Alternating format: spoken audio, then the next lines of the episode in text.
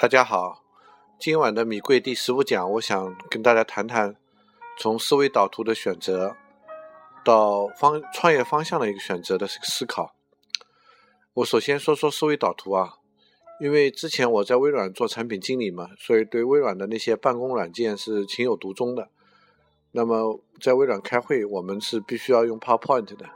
而且 PowerPoint 确实是好啊，就你讲话的时候，如果你用 PowerPoint 列出来的话，那么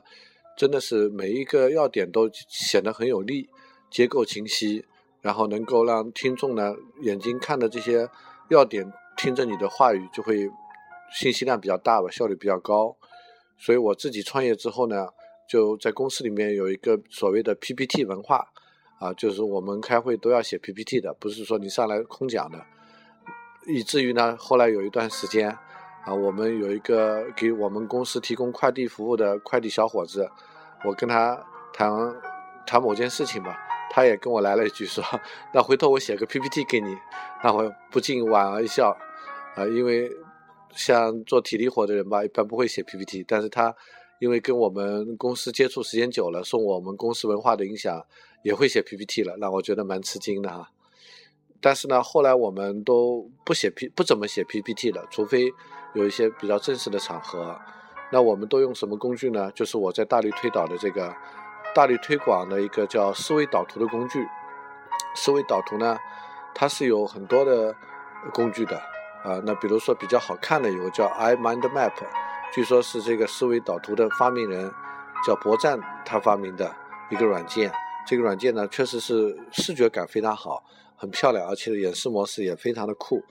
但是呢，用起来呢，我们还是习惯用一个叫 Mind Manager 的这个软件。Mind Manager 呢，因为简称是 MM 嘛，就跟那个美眉的两个字有点像，所以我们公司内部呢就把它称为 MM 美美眉啊。就是我们用美眉的场合非常多，比如说开会，肯定要先写一个美眉拿出来讨论啊。然后呢，开会讨论话题的话，也可以用美眉来做会议的现场记录啊，因为它的好处呢就是。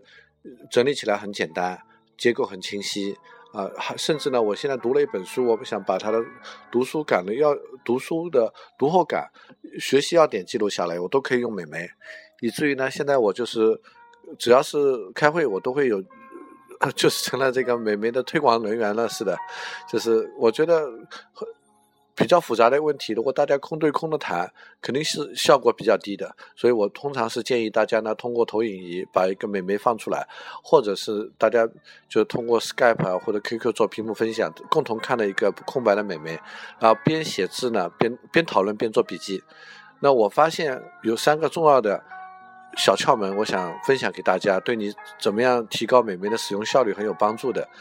第一点呢，就是当你要往美眉里写字的时候，你不要把鼠标点进去，点到这个空格，就点到它的那个输入项的中间，还要把原来里面的缺省的字给删除掉。这个动作我发现是百分之一百的人都会这么干的。但实际上呢，美眉的设计就是，你只要在这个框上写字，它自己就进去了，啊，就就省很多事儿。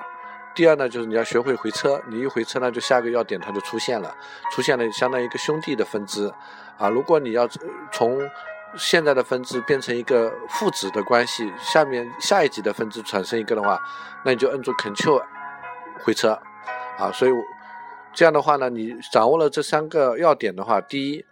就是你要直接在框上写字，第二你用 Ctrl 呃那个回车就产生一个兄弟分支，然后你。在第三，用这个 Ctrl 加回车，你就可以产生一个父子关系的这个分支。那么这三点的话，你掌握了，那么我保证你美眉用起来是非常方便实用的。那么我讲完了这个工具的使用呢，我还想讲一下为什么要用这样的工具。因为我们呢在创业的过程中要不断的思考。比如说我在微软的一个老同事叫王建硕，他曾经因为写了一篇博客叫“对贡献有激情”。对回报有信心啊，就是完全反对生意人的投入产出比的那种思考。他呢写了很久很久，而且是用英文写博客的，在国际上都是有名的。结果我今天上他的博客网站看了一下，很吃惊的发现他已经宣布不再写博客了。为什么呢？因为博客的十年十年的时间已经过去了，他坚持了写了十年，但这个趋势不对，所以呢，他也已经放弃用这个工具了。所以做创业的人呢，需要不断的思考，不断的去反思啊，到底我们选择什么样的方向？呃，本周一的时候，我跟一位做动画软件的一个朋友见面，啊，我跟他打了个比方，创业的过程中呢，你就像是骑在一匹烈马上面，呃，远远的有一只小白兔在草丛中跑来跑去。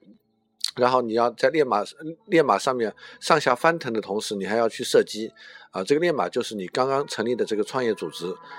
还不太稳定，还有很多的变动。而那个小白兔快速的在奔跑的呢，你很难抓住它的呢，就是那客户的那么微弱的一点点心声，就是客户的需求。